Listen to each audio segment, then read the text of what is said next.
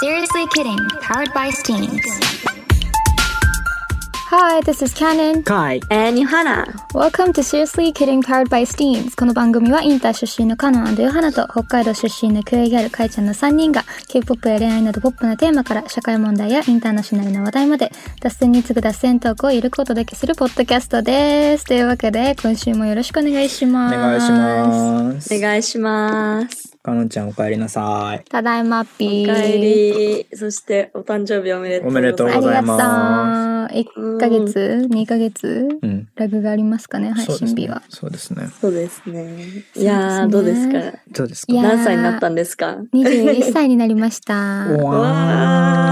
わでもー。何も変わらないですね。本当ですかうん、唯一変わったのはアメリカでお酒が飲めるようになったことですか、ねあ、そうなんや。だからあーいつもなんか違和感ある。えそうだよね21って。うだんって。ヨーロッパ普通に16 17とかとかじゃらんの、うんうんねうんうんえそうでしょえ、そうなんだ。そううでイメ日ージな本かはった二十歳じゃんそううんうん。でアメリカ21だからそうびっくそんりな感じする。そうね。わーまあポジティブに考えれば世界のどこでも飲めるっていうそう やね。そうだわ。ことですかそうではすねいはいはい。そうですかそうねです かね。いやえ、ーお酒強いのかのんんちゃんって。いやーどうなんでしょうね へえー、なんか楽しい。えみんなで飲んだことないよねちゃんとない。確だよかねに。あの朝ま5時までうちらカラオケ行った時もさカラオケね。そう飲んだったっ け飲んでないよ。飲んでない状態そんなちでょっそ。れあったくないでも。ほんのちょっとだよねでもあ、そうや。でも確かにあんまったわ飲んでない。飲なんんでかないただみんな深夜テンションでうん、クソハイになって。テンションめっちゃ高かった。そう そうそ う。で、そ朝、れでさ、うん、うんああなた朝ドンキで。えマジやば T シャツい買ったのえ T シャツはその前よそうだよ。ヨハあナれもうだってあそっかカラオケで着てたじゃんそうだよペ。ンギンのやつ朝はあれだよ。道玄坂上のガストでなんか、無言でパンケーキ食べて帰っただけだ よ。そうえそう無言で食べてたのもうみんなそう。え、ねもう死んでた。その後寝てたうち。 いおもろやいー、や懐さかしい。先に帰っちゃったよ楽しかそれ、うんごめんいねやいーや、もうね。全然いいんだよ。大丈夫あんな。も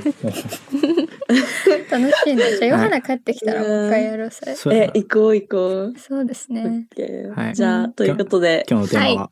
何ですかはい、今日のテーマは AI の未来ということで。ほそうですね。こ最近、まあ、あの、ハリウッドのとうんうんうんかアーティストとかでも AI の話、話題上がってるう。し、うんうんあとなんか、まあ、クッキーとか、あとはディープ AI とか、うんうん。結構見ると思うんですけど、なんかそれについて、なんか留学先で結構中国人の留学生が多くて、うんなんかその中の一人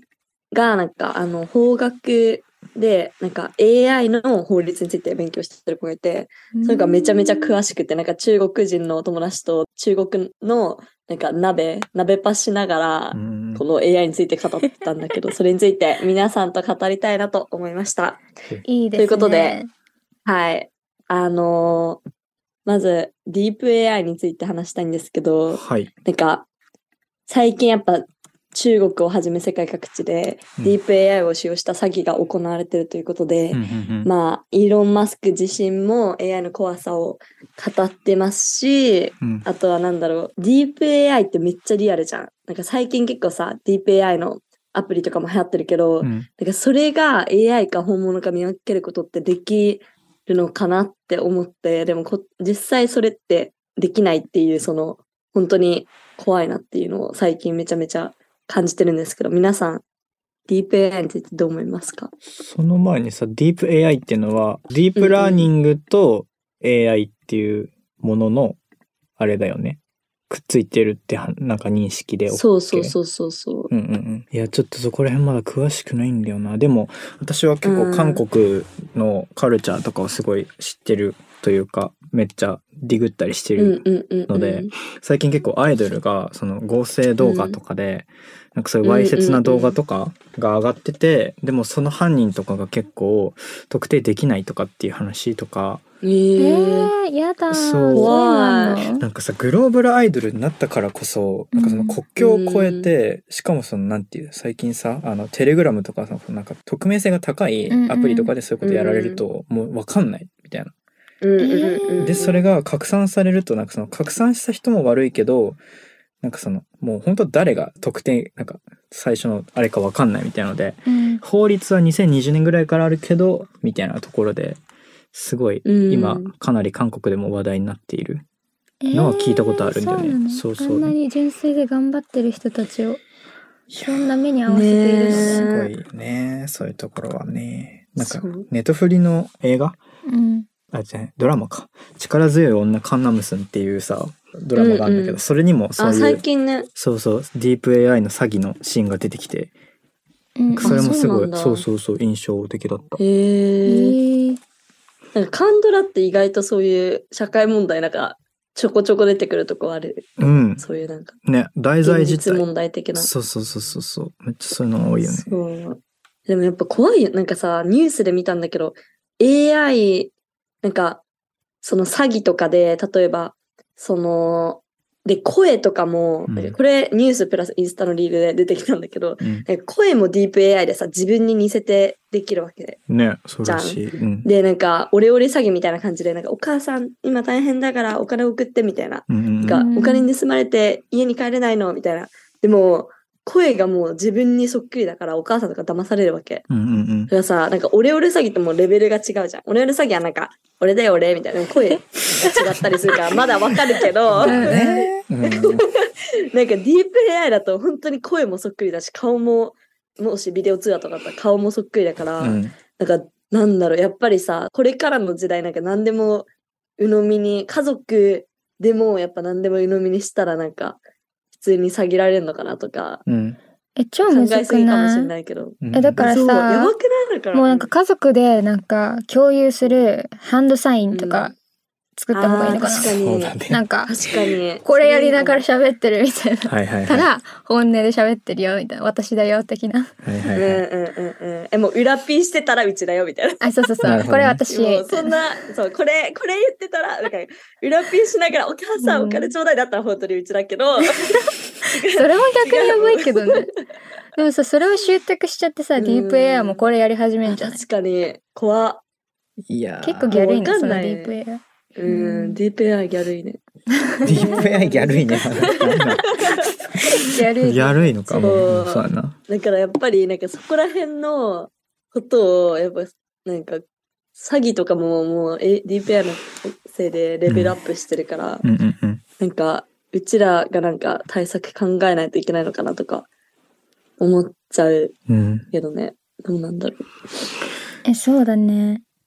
なんか便利だけどさ怖いうよね便利すぎて怖くなってそうだくよるねから、なん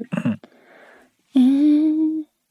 なんか、かすげえ、効率化の部分めっちゃいいのかなと思っていて。うんうん、うん、いや、わかんない。ちょっと私、ディープ AI と AI の何が違うのかっていうのはあんまり分かってないから、あれかもしれんけあど、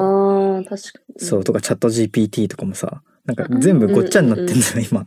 ディープラーニングディープラーニング。 AI が自らデータの特徴を学習し事象の認識や分類を行う手法のことを指します、うんうんうん、だからさ要するに TikTok とかさああいうリールとかにおけるさ自分が何を好きで何が嫌だとかっていうのをさうんこの滞在してる秒数とかで判断してさあじゃああなたにはこれが合ってますねっていうそのアルゴリズム自体のその学習をするっていうのが多分ディープ AI うんうんなのかうんなとしたら私はそこはなんか楽やなって思うっていうかうんさ見つけ出したいっていうか面白いものに早くたどり着きたいみたいなのがあるからうんなんかそこはすごいうん TikTok とかまあ私が使ってる中国のアプリのシャオホンシューとかはすごいのねめっちゃ優秀だなって思うし、うんなんかそこら辺はいいなと思う反面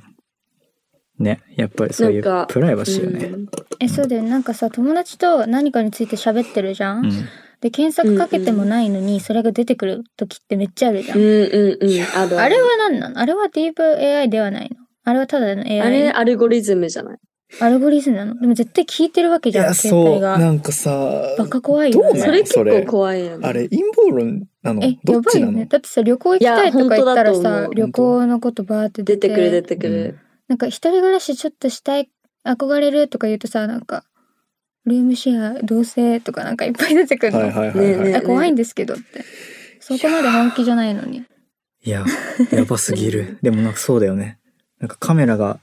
見られてるみたいな。なんか結構さ、うちらの周りりでもさ、多分いると思うけどさ、カメラにシール貼ってる人とかおるやん。そうそうそうあそうそう。私貼ってますなよんかついちゃパソコン った。ね、なんか学校で配られたもんマジあそうなんだ。すごいうん なんね。か配セキュリティの大学のセキュリティチームに配なんかこれ欲しいですかみたいなパソコン売ってなんかカチッってやってカメラ隠すやつ、うんうんえ、いいね、それ。そう私も欲しい。そうそうそうおすすめえでそこでちょっと皆さんに聞きたいのがほいはい。クッキーを認めてますかなんかアクセプトクッキーみたいなの出るじゃん出るよくねサイトとか行くうん。と、はいはい。であれって結局何なんだっていうのを、うん。あんまり正直さ普段考えてなかったんだけど確かに。その子と話してた時に、うんまあそれってクッキーっていうのはそのまあ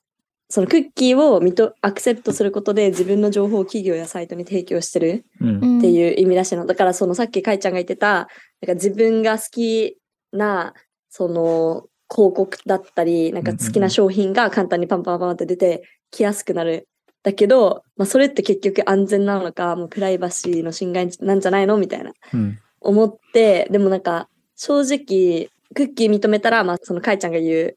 あの広告がパーソナライズされるからなんかもっと自分に合った広告も出てくるし、うっん。ていうメリットがある一方実際クッキーによってジェンダープロファイリングだったり人種差別に広告が悪用されてることがあるらしいのね。でうんうん例えばなんか黒人とアジア人とかそういうマイノリティとか、その人種マイノリティの人に対して特に低学歴って言われるようなマイノリティに対してなんかタバコの広告が出る確率が多いらしくて。へまあーそれへでなんかそのそう考えたらそれによってタバコを吸う人が増えたらさマイノリティだけじゃなくて社会全体に、まあ、セカンドハンドスモーキングでダメージにもつながるし、うんあとはたジェンダープロファイリングもあるらしくて例えば女性に対してあの価格の値段が男性にと違ったりーとかジェンダーによっって価格が変動するっていうこともあるらしいんだようね。てん。だからそれをその AI を勉強してる友達が言っててうん。えーみたいな、なんか、衝撃だった結構。なるほどな。クッキーでもさ、めんどくさいから認めるって押しちゃうくないそう、そうなの。そうだよね。特にさ、今まうんだあの収録日がクリスマス前なんだけど、うん。クリスマスギフトとか見るときに必ずうん。全部のオンラインショップとかでクッキーみたいなのそうがそポうンそうそうって出てきてう、ん。めんどいからもう、癒すみたいな。うん。すごう押いしちゃうのねん。でもあれってなんか学校でちょろっと習ったけど、何をうん。しているかとかうん何に同意しているのかみたいな。うんうんうん。でも習ったところでよっていう話。あれは何なんトラッキングされるってことその履歴とかそういうこと。うん。まあ、ものによるんかうん。サイトによるのかもしれないけど。なのかねうん。なん、か、情報とかを、その、例えば、そのサイトにアクセスしたときに、その、サイトの企業に対して自分の情報とか自分が何が好きかっていうのを今までのデータをその企業に渡すっていう。はいはいはい。だからその企業が広告を出すときにもっと自分にパーソナライズされた広告を出すっていううん。アルゴリズム的な。でもなんか正直うちもめんどくさいからいつもアクセプトしちゃってるけど、最近はなんかリジェクトじゃないけど、なんかチーズ or クッキーみたいなの出てくるのね。うんあーそれ結構めんどくさいじゃん。なんかその選択しなくちゃいけないから、だからそこもなんか一応その議論になってるらしくて、なんかめんどくさいから平等じゃないんじゃないかみたいな、 なんかもっと簡単にしてくれ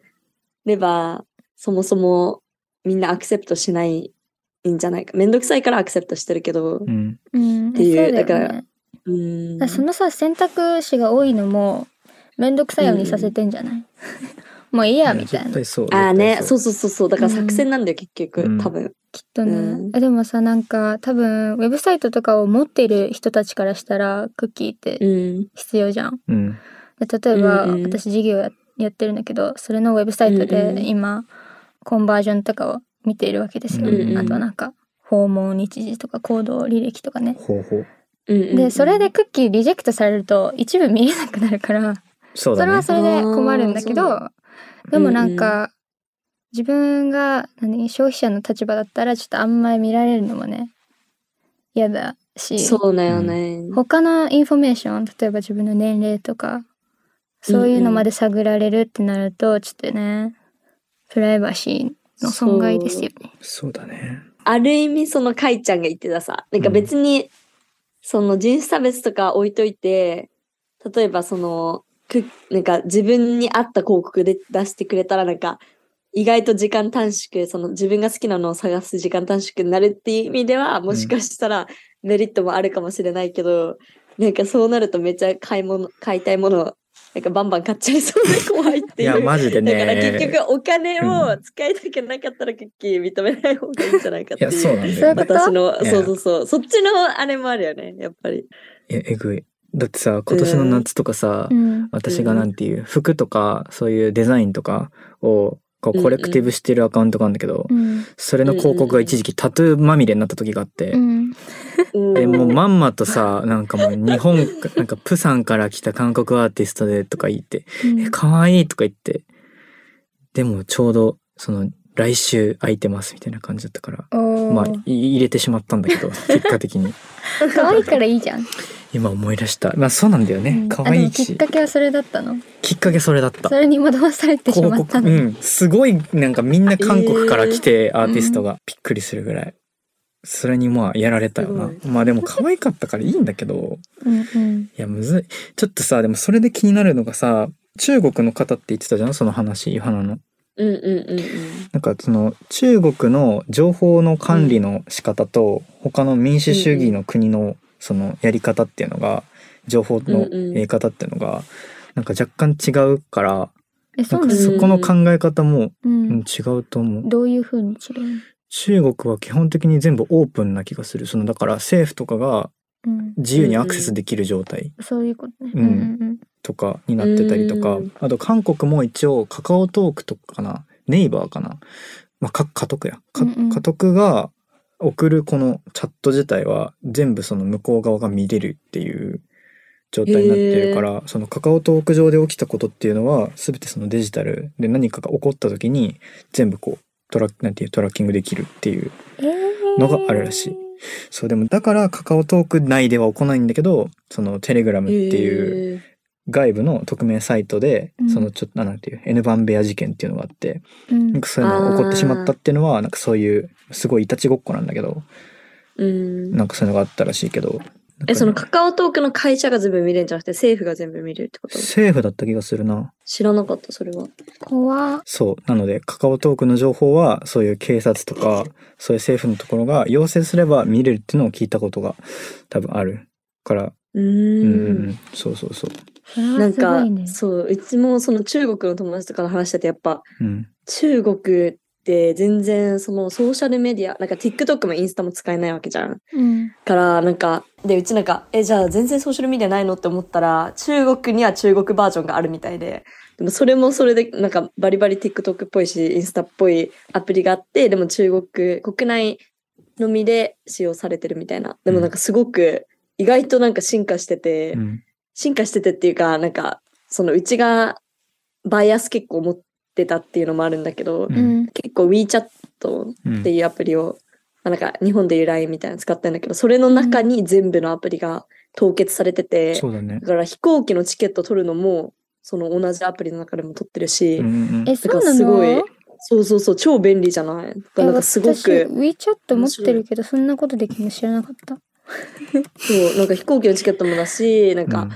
あの、オンラインショッピングとか、うん TikTok みたいな機能とかも全部 WeChat で完結されてるみたいなうんうんうん話を聞いいた。そうそうそう。すごい。なんか WeChat はさ、私親友が今中国の大学に行ってるのね。うんうんああ。で、その子と連絡を取るためだけに入れさせられたわけよ。なるほど。でもなんか結局スナチャ使えるから、うんうーん。使わなくなっちゃあ、っそっちはて。使えるんだ。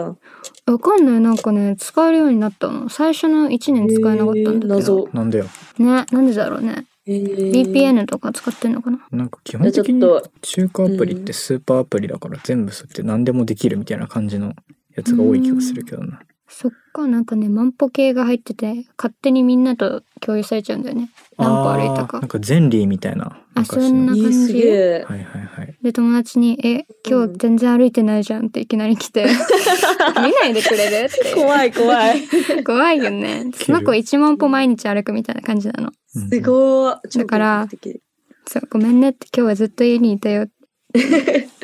すごおい互いアカウンタブル。うんうんうんそうね。なんか、これ、もうちょっと AI に戻るというか、うんうん AI っていうかちょっと違うな。なんかもうちょっと大きい話になるんだけど、うんうん。なんか今の Web って、なんか Web2.0 って言って、そうの今話してた WeChat とか、インスタとか、TikTok とか、うんそういう SNS とかサイトとかが、その、企業として存在してるわけじゃん。だから、うんなんか、SNS とかサイトが全部つながってるから、企業とかも簡単に個人情報とか取得できるし、まあ、実際そのインスタとかもうちらの個人情報全部持ってるわけ。うんうんあの、一応個人契約みたいなのでさ、侵害とかしないって書いてあるけど、なんか簡単にまあ情報取得しようと思えば取得できるわけだし、うんなんか、っていう、今そういう Web2.0 っていうのはそういう状態だけど、なんか Web3.0 が最近、なんか新しい Web のブロックチェーン技術を基盤とした分散型 Web が始まってるっていう話があって、こうなんかそれは、なんか結構ユートピアっぽい感じだから結構今完全にはできてない状態なんだけど、うん。なんか企業とかではなくて、うーん、個人がその企業みたいな感じで、なんかインスタグラムとか TikTok とかそういう企業は存在しない。けど、その個人個人が発信できるプラットフォームみたいな。だから国とか含めて大きな組織でも自らプラットフォームになって、うんビジネスも始められるし、その個人情報とかも自分がコントロールできるというか、その企業とかに渡さないで済むっていうような新しいウェブのなんか形が今始まってるらしい。今始まってるというか、へーそのなんか始まりつつあるみたいな話が、議論が巻き起こってるらしいんだよね。なるほどね。 っていうのを聞いて、すごい面白いなって思ったので、皆さんとシェアハピしました。シェアハピー。なるほどね。そうまむずだいね難。しいか完全に理解できてないけど。あえ、なんそう、うちも結構理解できてないいかや、ら。そうでしょうんあ今は多分 Web2.0 がそのクライアントサーバーを通して私たちが使ってるんだよそうだね、よねインターネットそを。ううだんようんうん。 Web3.0 がその中央管理者であるクライアントサーバーを使わずに、んうんうん Web は使えるみたいなこと。そう。なんかもう、うちら、個人個人でもう、インスタじゃないけどさ、なんかデータ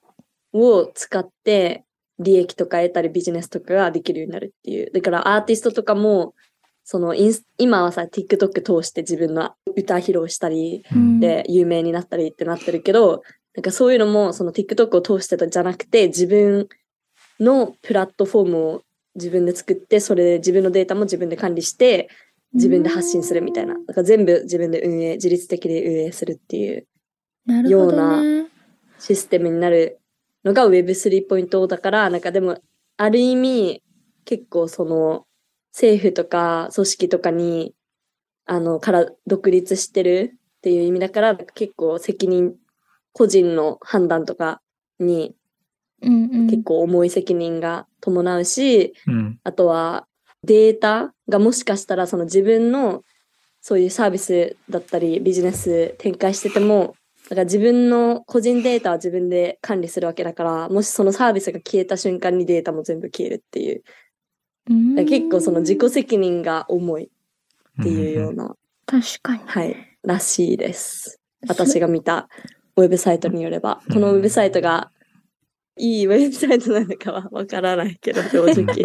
けどそうですねまあビジネスに関するウェブサイトだと多分うんうん合ってると思います、はいなんかそれで言うと、金融サービスとかが、そのオンラインの取引を ID とかパスワードが不要で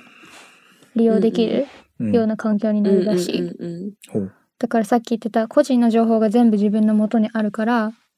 いちいちそこに入力しなくても、うんうんもうできちゃうみたいな。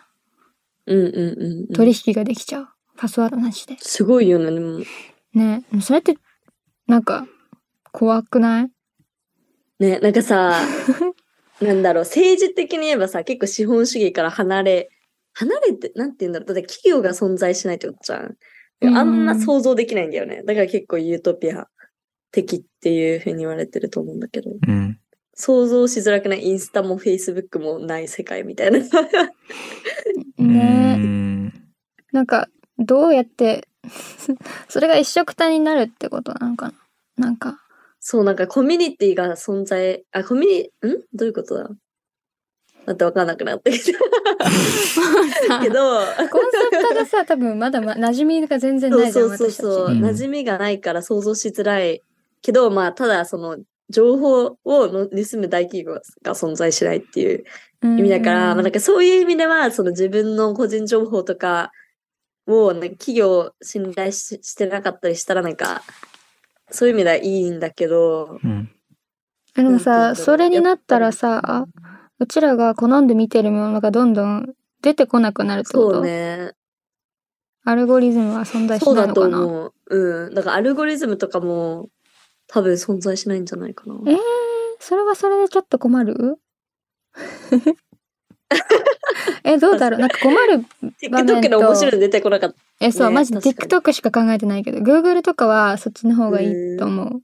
なんか、ああ、例えばさ、政治的なもんとかさ、うんなんか社会問題とかについうんうんうてん調べてるときは、バイアスのない情報がそのままのランキング確かでにね見れる方がいいじゃん。うんうんうんでもうんうん自分がずっとそれについて検索してたら、多分バイアスのある情報ばっか出てきちゃうから、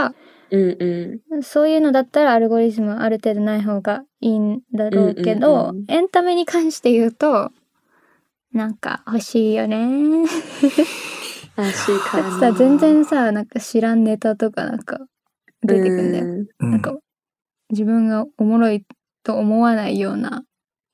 確かに。もの。なんか人の笑いのツボって違うじゃん。うん。全然違う。そう。あとなんか悲しい時にめっちゃ楽しいもんが出てくるとか、その逆とか。ああ。そもそもさ、そういう TikTok みたいなアカウントも存在するするか。うんなんかだから完全にその Web2 から Web3 にこう移行する段階で急にっていうのはないと思うんだけど多分絶対に移行期間があるはずなんだが個人的にはなんか Web3 に完全に移行を日本は多分私はしないと思っててうん、うんなんかそこまでそのなんていうかな能動的な人って絶対いないそんなに全員が全員それをやれるかというところがなんかあんまないのではって思うのと、個人的にもやっているのがその Web3 って言論の自由が実現するっていうのでそのアプリが管理しているっていうところにおいては例えばトランプみたいな方人がうんうんこう、まあ、フェイクとか、まあ、あるう種ん先導するようなことを言って何か事件が起こりましたとかっていうことになった時にこう凍結するっていうことをこうストッパーになるっていうところをやっぱりそのトップダウンだからできるっていうのがあるんだけど、うん Web3 だとそれがないから完全にそのフェイクニュースとかあーある種最近まあ話題のカルト宗教みたいなうんなんかそういうものの温床になりかねないのかなと思っていてうんなんかそこら辺がすごいまあ実際うんあのあれじゃんパルマコンっていうあの薬にも毒にもなり得るよねっていう言葉があるんですけどうんうんうんうんまあそれでいうとデメリットはそういうところなのかなっていうのは今話を聞いていてちょっっと思ったんだけど、まあ、確かにその個人情報を自分で管理できるっていうところはかなりその今まで話してきた中で言うと、まあ、プライバシーのところは守られるのかなと思ったかなと。。うん。確かにね。いやーた確かにでもそうなったら匿名とかどうなんだろう匿名で匿名性できるようになあるーできないようになるの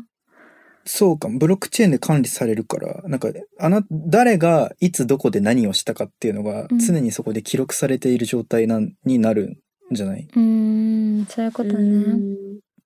いやもうこれ完全にやばいですよね。うん。ほんとむずいね、これ。むずい。なんか結構難しいキーワードは多分ブロックチェーンとか暗号通貨とか DAO とか分散型自立組織とかそういう話になってくると思うんだけど、正直これそれぞれを私たちがこう噛み砕いて話せるかと言われたら、まだまだそこはそうね。ち足ょっりなとい部分難しい。ねそうあね。るかヨハナら。のお友達にそ聞うきたいね。ね。確かでに。鍋を食べながら。えっと、英語をだから、そのあじゃあ翻訳通訳し通な訳してもらって。翻訳、しますかそうねねそう。ですね。 翻訳を AI に頼みましょうとか言って。確かに。はい。終わったがそよろうでしすいよね。うで。はい。ということで、はいあの、皆さん、AI とこれから付き合うということで、でもなんかこれ、うちらも全然わかんないことばっかだけど、まあ、この、ポッドキャストの会をきっかけに、こういう議論とか巻き起こって、考えるきっかけになってくれればなという思いでございます。そうだね。生きていく上はいでそうですね切り離せないものだと思うので、そこらそ辺うはで。すね。関心があることはいいことだよね。ね。なので、今回ちょっと何言ってんだこの人たちって思った方々は皆さんメッセージをいつも募集しておりますので、こちらの方、インスタグラム、ぜひアカウントフォローして気軽に DM してください。アカウントはアットマークシリアスウィキティングアンダーバーポッドキャストです。X もやってます。X アットマークシリキアンダーバーポッドキャストです。